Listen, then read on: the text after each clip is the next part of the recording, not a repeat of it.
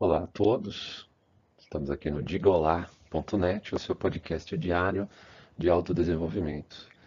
Devido à procura cada vez maior, né, e deu para sentir isso aqui no nosso canal, tanto no YouTube quanto no nosso site, uma procura cada vez maior pelos conteúdos Midtown, Red Pill, é, senti a necessidade de produzir conteúdos cada vez mais básicos, né? Para as pessoas que nunca tiveram contato com esse tipo de informação, começar a entender do básico, né? Da, uh, o que, que une as várias linhas de pensamento, tanto dos Mittals, Red Pills, Black Pills, Honk Pill. Então, uh, esse é o, o, segundo conteúdo mais básico, né? o primeiro foi sobre misandria.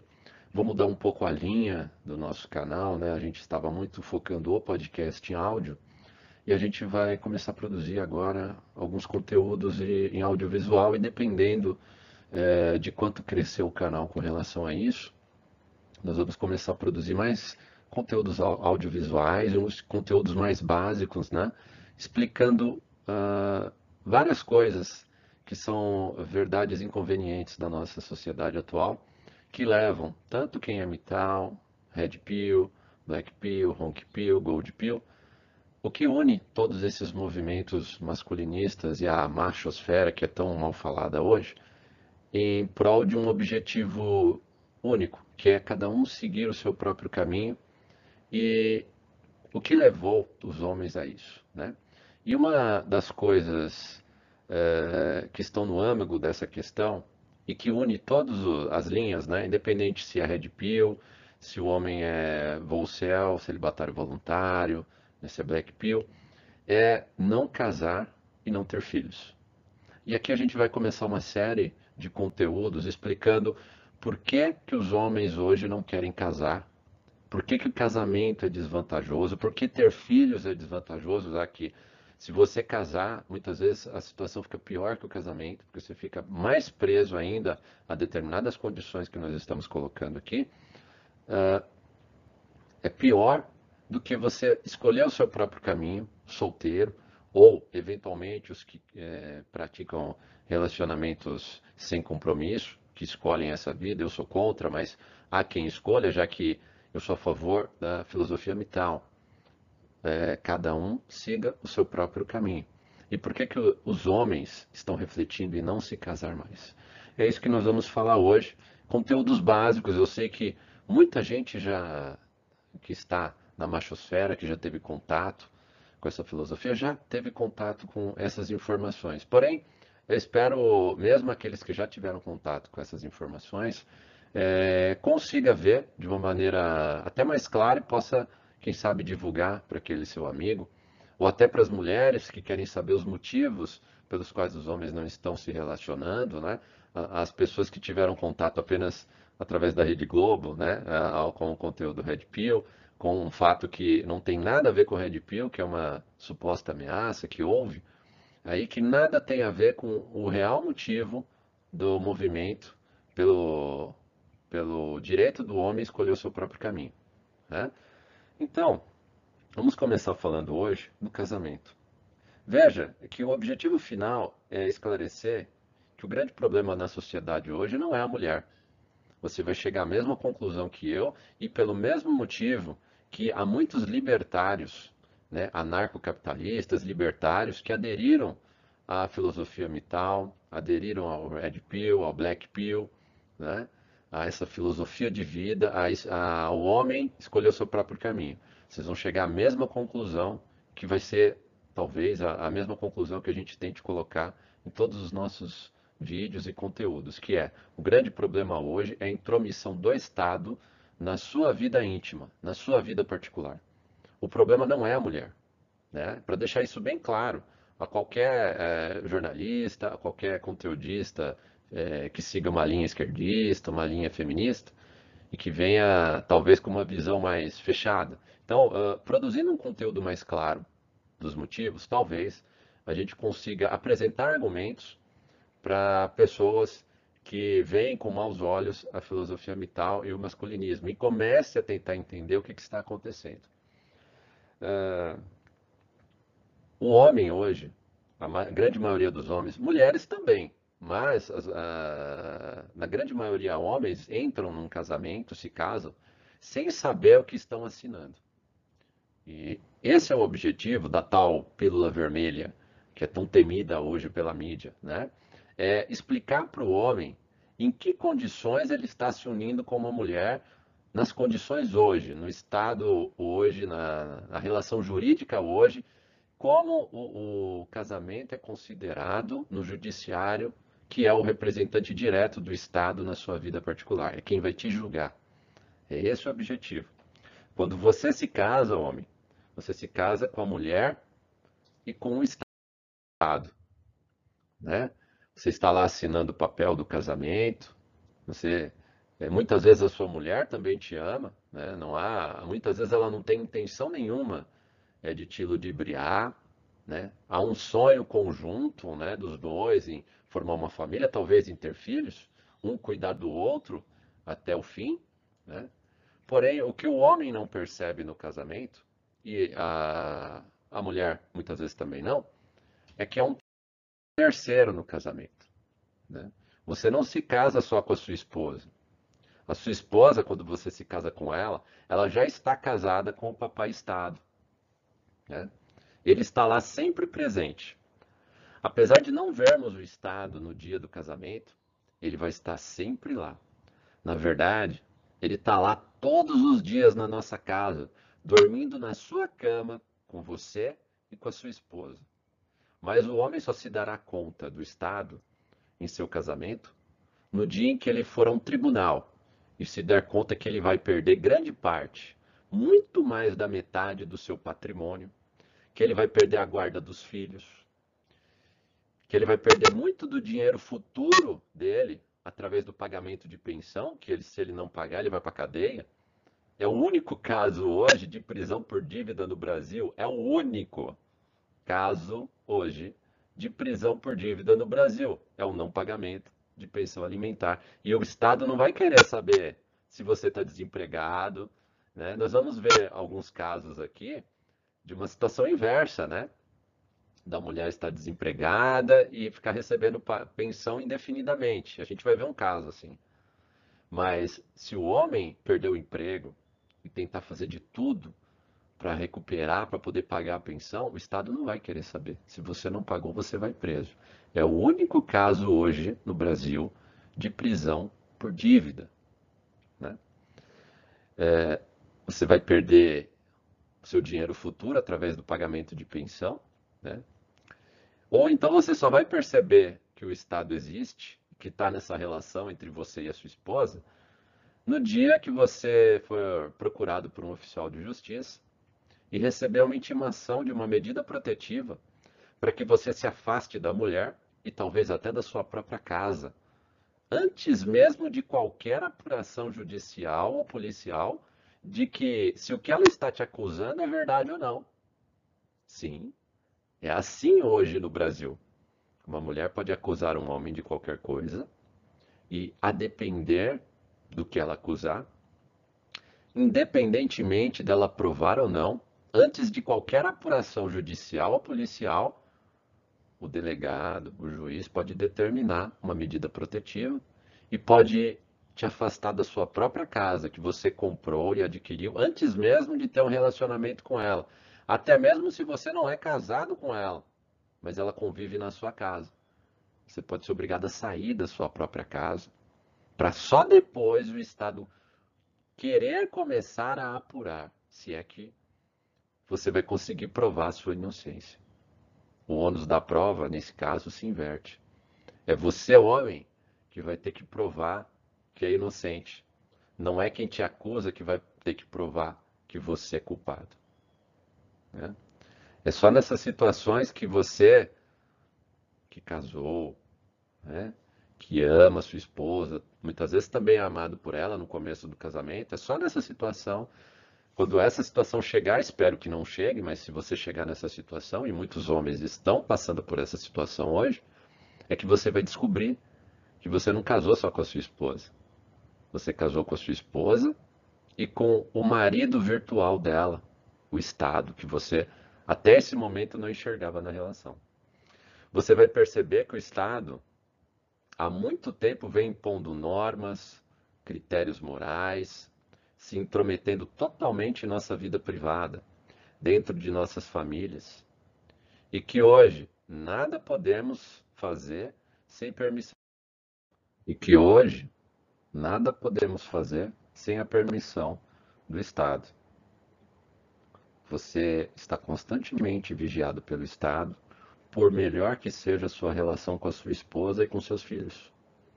Hoje, o casamento é um contrato muito vantajoso para qualquer mulher, mas totalmente desaconselhável, para dizer o mínimo, para qualquer homem em sã consciência. Em nada fará diferença se você tem uma visão romântica do casamento, se você acredita que é uma troca de interesses, ou você, se você acredita que o casamento é apenas a garantia constante de sexo e alguém que cuida de você na velhice. Não importa o que você acha do casamento. Tanto faz o que um homem acha do casamento quando casa. Também pouco importa o que a sua mulher acha do casamento. Sabe por quê? Porque o que realmente importa é o que pensa do casamento o juiz ou a juíza que vai estar na sua frente na hora em que estiver sentenciando a sua separação e que vai determinar o destino dos seus bens, a guarda dos seus filhos e a pensão que você vai pagar para sua ex-mulher. O juiz é o terceiro elemento do trio do matrimônio.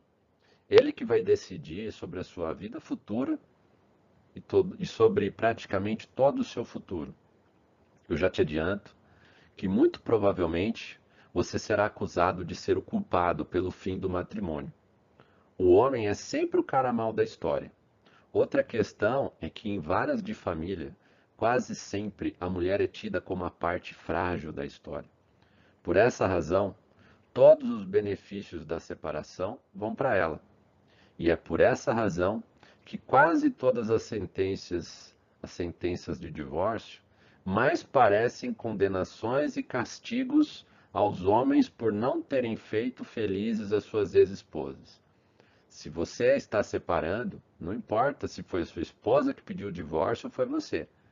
Você será sempre o culpado aos olhos do Estado, dos juízes, da juíza que te julgar, por não ter feito a sua ex-esposa feliz. E isso acontece porque na área jurídica, o conceito de casamento atualmente aplicado está muito distante do que realmente acontece nos dias de hoje, de uma união entre homem e mulher. Vamos ver, vamos falar agora de como os juízes e juízas, na realidade, na hora que estão sentenciando um divórcio, como eles encaram o casamento, porque é isso que importa, é isso que vai decidir o seu futuro depois do seu casamento, quando ele terminar. Os homens que se casam nos dias atuais têm total ignorância do que realmente estão assinando quando assinam o seu casamento, seja civil ou religioso, ou mesmo hoje, quando se unem morando juntos sem registrar o casamento, mas dando início ao que o papai Estado considera união estável, que é quando o Estado já considera que você é casado, independente de você querer realmente isso ou não. Mas o que o homem, ou até mesmo a mulher recém-casada acreditam que é o casamento, repito, é irrelevante. O que importa no final é o conceito que os juízes e juízas hoje, representantes do Estado, que irão julgar a sua vida no divórcio, tem do casamento. É isso que importa. Para os juízes e juízas das varas de família hoje no Brasil, o casamento é como um contrato de trabalho, onde a mulher exerce a condição de serviçal do homem, e esse é o empregador que explora os serviços da mulher dentro da sua casa sem lhe pagar o suficiente e sem lhe pagar o justo. Parece um absurdo para você? Basta ler a maioria das sentenças de divórcio e você vai ver a semelhança que elas têm com uma sentença da Justiça do Trabalho, com sua série de compensações à ex-esposa pela sua demissão trabalhista, entre aspas. Vamos ver alguns exemplos aqui, para eu não ficar como mentiroso. Esse exemplo aqui é do dia de hoje, 7 de março de 2023, publicado no G1 da Globo. Homem é condenado a pagar à ex-esposa 27 anos de salário por trabalho doméstico na Espanha. Um tribunal espanhol condenou um homem a pagar à ex-esposa mais de 200 mil euros, cerca de 213 mil dólares ou 1,1 milhão de reais, resultado da adição do salário mínimo desde 1996, por trabalho doméstico, desde que se casaram, de acordo com uma decisão divulgada nessa terça-feira, 7 de março de 2023. É bom citar que a Espanha está muito avançada com relação ao feminismo e à misandria na área jurídica. E que todos os exemplos que a gente vai ver da Espanha, aqui, são três exemplos da Espanha, muito em breve vão estar aqui no Brasil. Porque o Brasil já copiou muito a legislação da Espanha em vários quesitos. Né? Inclusive a legislação do sim é sim, né? é uma lei que nós vamos fazer ainda um vídeo sobre, já tem projeto no Brasil para implantar aqui. Já, e poucos países do mundo implantaram. Então, o Brasil está copiando muito de países extremamente progressistas e a Espanha é um dos mais progressistas nessa área. Esse caso aqui, também da Espanha. Uh, pensão indefinida para uma divorciada por, pelas dificuldades do mercado laboral. Eu vou dar um resumo aqui da história. Esse casal, eles se casaram em 1980 e viveram 23 anos juntos. Eles se divorciaram em 2003. Uh, ah, quando se divorciaram, o juiz sentenciou o homem a pagar 421 euros à sua ex-esposa como uma forma compensatória por, pelo tempo que ela, entre aspas, trabalhou como doméstica, né? É, vivendo no lar e não trabalhando fora, é, na vida de casal. Isso em 2003. 11 anos depois, em 2014, o homem pediu a extinção da pensão, porque ela não era para ser vitalícia. Porque, segundo a sentença original, é, era, a pensão era para o tempo suficiente para ela encontrar um trabalho. E já tinham se passado 11 anos ele pagando pensão, e já era mais que suficiente para ela ter obtido uma colocação no mercado de trabalho. Lá na Espanha, eles têm uma doutrina chamada doutrina da passividade, ou seja, se a outra parte, o caso, se a mulher não fez nenhum esforço para voltar a trabalhar, não fez cursos de formação, não, não há nenhuma prova de que ela tentou procurar um trabalho em 11 anos recebendo pensão. Então, ela apenas ficou recebendo o dinheiro do ex-marido se aproveitando da situação. Né? É, baseado nessa doutrina, que é antiga na Espanha e é justa, acho que ninguém duvida disso, o marido perdeu na primeira instância, que foi a vara, originalmente uma vara de família lá na Espanha, onde estava sentenciada né, a, a pensão desde 2003. Ele recorreu e, na segunda instância, citando essa doutrina, ele ganhou o direito de fim, de extinção da pensão. É claro que a ex-mulher entrou com recurso. Né? Uh, e aí, uh, a sentença foi reformada uh, pelo próprio tribunal em segunda instância, né, nesse recurso, e ela justificou que deveria se continuar, o cara deveria, o homem deveria continuar pagando pensão para ela, porque as mulheres têm uma dificuldade maior em conseguir uma recolocação. Ou seja, em 11 anos essa mulher, ela não conseguiu provar que ela sequer tentou procurar um emprego, mas mesmo assim o Tribunal da Espanha, de segunda instância, entendeu que é mais difícil para a mulher encontrar uma colocação profissional, mesmo tendo se passado 11 anos.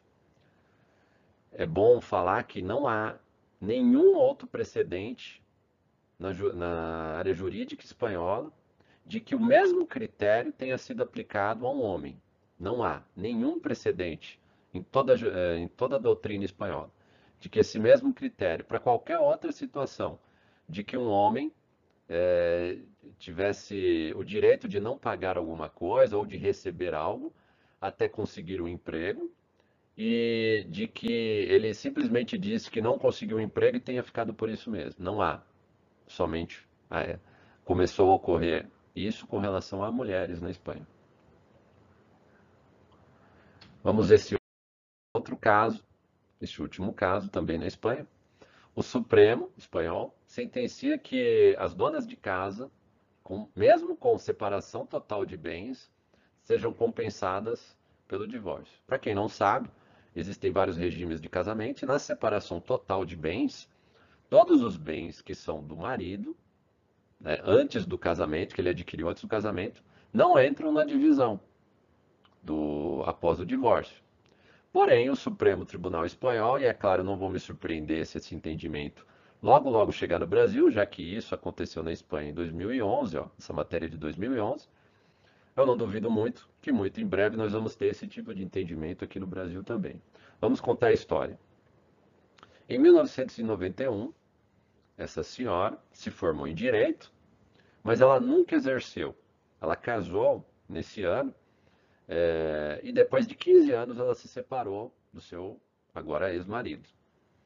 Ela conseguiu a separação judicial numa sentença em 2007.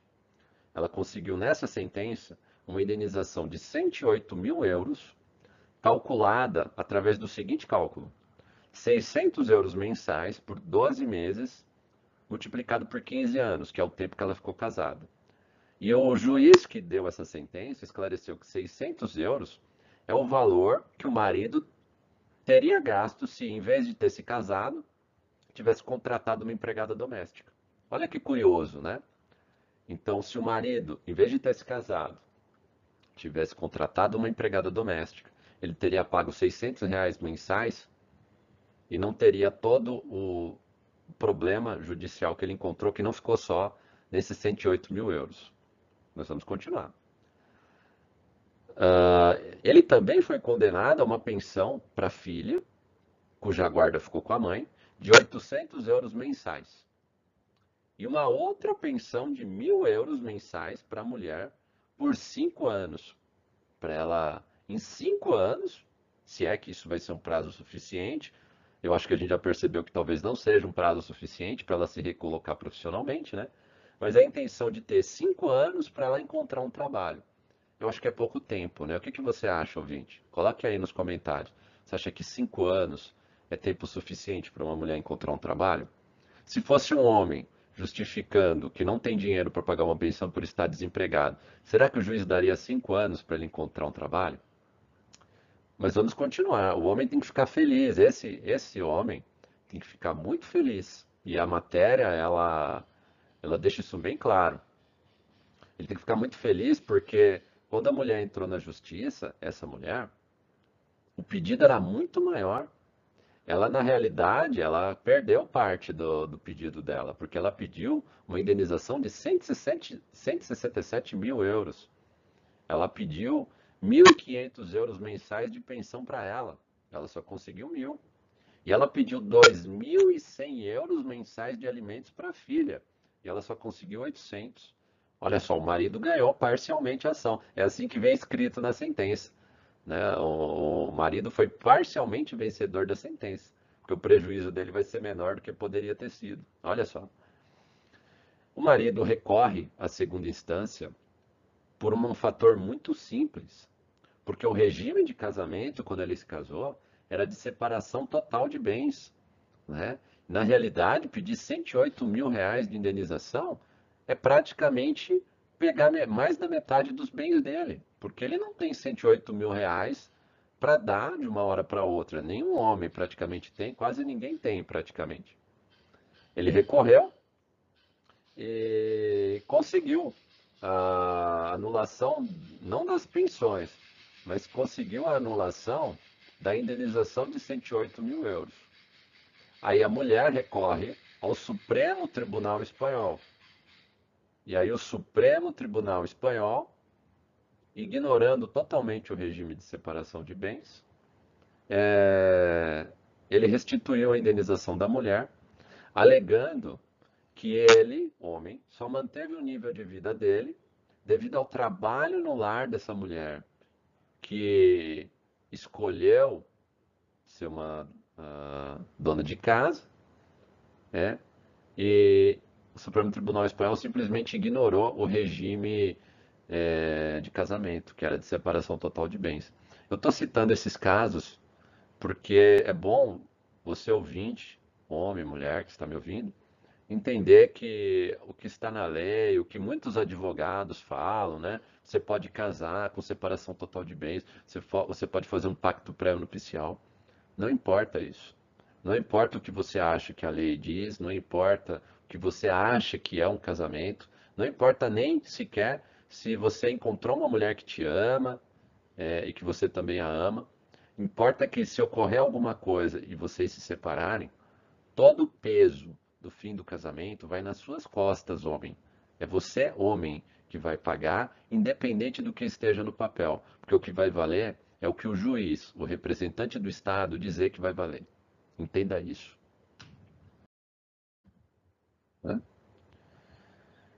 E aí, é o que a gente vê uh, como se o que se transformou o casamento na realidade, fora daquele sonho no papel, fora da, dos papéis jurídicos, né, do que o pessoal fala, que não, você pode casar com separação total de bens, pacto pré-nupcial. Na realidade, é, o texto final do, do Tribunal Supremo Espanhol é muito curioso. Ele fala o seguinte, que no casamento, o trabalho da mulher na casa não é apenas uma forma de contribuição para o casamento. Não. Ele é uma forma de adquirir um título de compensação no momento em que o casamento termina. Ah, vocês conseguem entender a profundidade disso, do que é o Estado está dizendo? O Estado está dizendo que, a partir do momento em que a mulher casa com um homem e ela fala: Eu não vou para o mercado de trabalho, eu vou ficar em casa cuidando dos filhos e da casa. Na realidade, ela, a partir desse momento, ela adquiriu um direito maior do que a de um empregado com relação ao seu empregador. Ela adquiriu o direito a uma compensação. No momento em que ela falar, eu quero sair desse casamento, independentemente se ela tenha traído o marido, independentemente dela ter sido uma péssima dona de casa, independentemente de ela ter provocado o fim do casamento e ela não ter cumprido nenhuma obrigação do casamento, eu acho que num casamento, homens e, homem e mulher têm obrigações, direitos e deveres. Independentemente disso, ela tem direito a uma compensação. É isso que o Supremo Tribunal Espanhol entendeu. E é isso que, muito provavelmente, o nosso Supremo logo logo vai entender. Nossa área jurídica já entende, talvez, em alguns casos, e nós vamos ver cada vez mais isso ser integrado na doutrina jurídica hoje o casamento no Brasil, independentemente do regime jurídico que você casa, independente do que esteja escrito no papelzinho quando você case lá. Casar hoje se transforma no seu o homem no empregador e ainda de uma forma mais prejudicial do que num contrato de trabalho, porque no casamento mesmo que seja ela que ponha fim ao casamento e queira separação, diferentemente de um contrato de trabalho, mesmo assim, ela terá direito a essa indenização.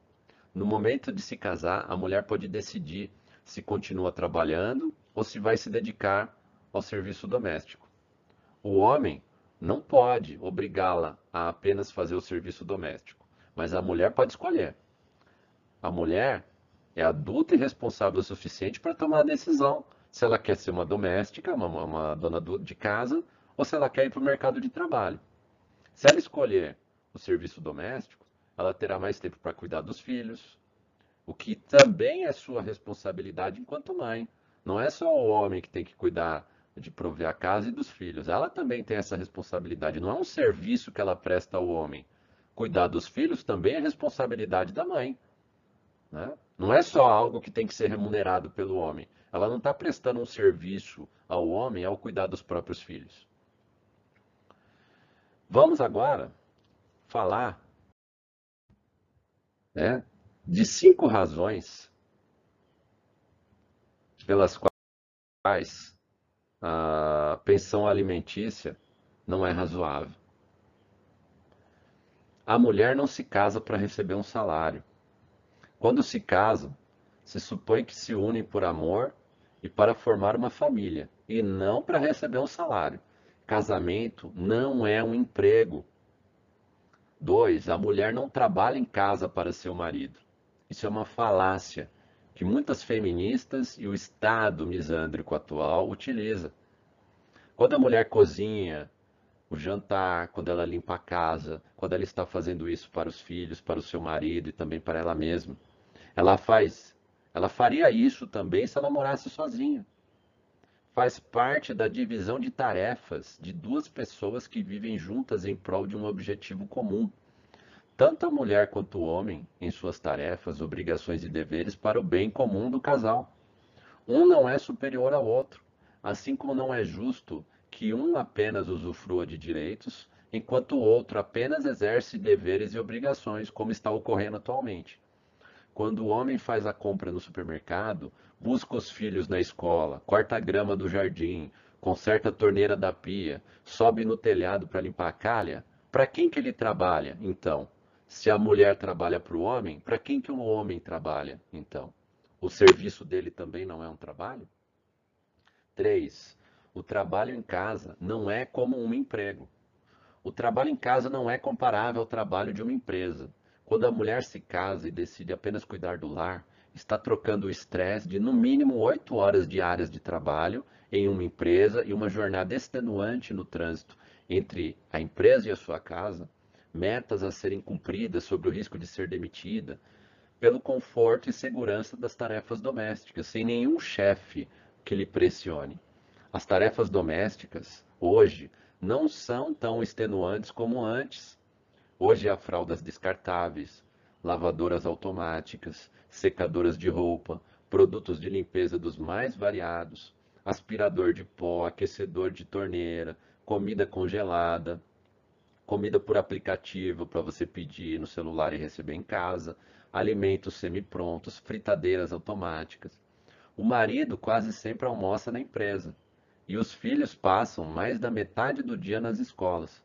A tarefa doméstica da mulher se resume a operar alguns aparelhos eletrodomésticos, a limpar a casa algumas vezes por semana. Quem se beneficia mais dessa situação? A mulher 4. A mulher pode escolher ser dona de casa, o homem não. A mulher pode escolher ser dona de casa.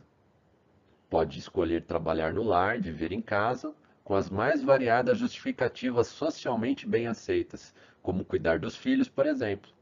Vai ser bem vista pela sociedade, se ela quiser. Ninguém vai achar ruim que a mulher queira ser uma dona de casa para cuidar dos filhos.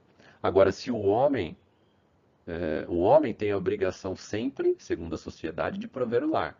Senão, será mal visto pela sociedade, pela própria família. E muito provavelmente isso levará ao término do casamento. A sua própria esposa vai pedir o fim do casamento, justificando por essa razão. E cinco, porque premiar uma mulher que pede divórcio. Quando um trabalhador sai de uma empresa voluntariamente, ele não tem direito a uma indenização. Então, por que uma mulher que decide sair do casamento, o homem é obrigado a lhe pagar uma pensão? Se foi ela que, esquecendo-se do juramento que fez ao casar, agora decide que não quer mais esse contrato de casamento. Se ela está trabalhando por marido, se ela pede o fim desse contrato de trabalho, por que, que o homem, o marido, tem que indenizá-la? O casamento hoje é um contrato espantoso. Imagine você, um trabalhador que sai de uma empresa, processa essa mesma empresa na qual ele trabalhava e alegue para o juiz ou para a juíza que quer que seu ex-empregador continue lhe pagando igualmente como antes, mesmo não lhe prestando nenhum serviço mais. Perceba o privilégio que tem hoje uma mulher casada. A mulher hoje tem todos os direitos e nenhuma obrigação no casamento. Se as mesmas regras que o Estado através de juízes e juízas, aplicasse também para a relação entre empregador e empregado, teríamos a total falência de todas as empresas, que é o que está acontecendo com os homens hoje, quando se casam. Com trabalhadores simplesmente largando o seu trabalho quando achassem conveniente, e ainda assim recebendo indenizações e salários por quanto tempo quisessem, sem precisar trabalhar. Né?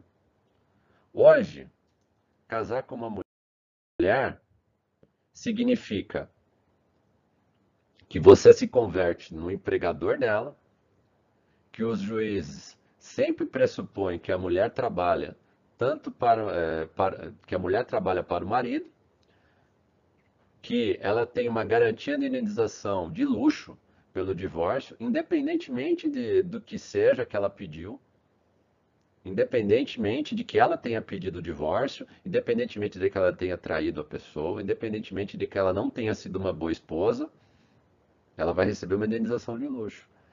Também significa que, seja qual for o regime de casamento ou contrato antinupcial que você tenha registrado quando se casou, o homem sempre pagará os custos pelo fim do casamento.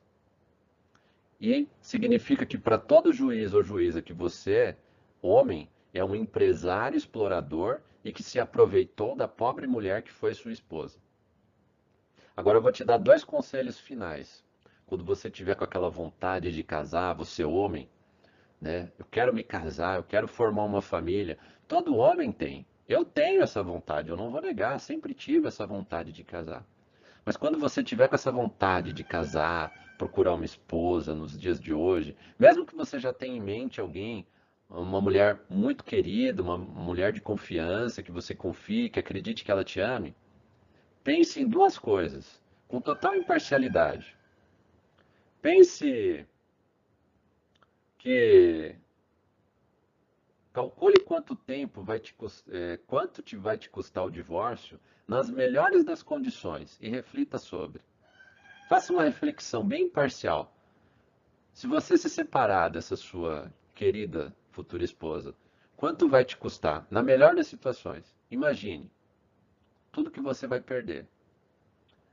E segundo, nunca confie no judiciário o representante do Estado que vai te julgar. A justiça sempre é contra você, homem, que é visto pelo Estado como um explorador e um mero provedor de recursos, que não tem direito nenhum. Você, homem, hoje, na sociedade, principalmente dentro de um casamento, você só tem deveres. E aqui nós concluímos esse nosso primeiro vídeo de muitos, né? Nós estamos começando um novo projeto. Temos o nosso site, visite o nosso site, o digolá.net. Nós vamos mudar uh, agora a estética. Nós pretendemos fazer cursos. Né? Esse vídeo aqui talvez seja o primeiro de uma sequência de, de estudos sobre o masculinismo no mundo atual. Né? E se você quiser ajudar a gente a continuar com esse projeto, de que eh, façamos mais cursos, mais conteúdos audiovisuais, caso você queira, caso você possa, faça uma doação para nós lá no nosso site digolá.net, além de todos os conteúdos que nós temos, e vamos tentar acrescentar mais conteúdos de qualidade como esse. Tem um link de doação logo abaixo do, do primeiro vídeo, né, que é o do projeto legislativo.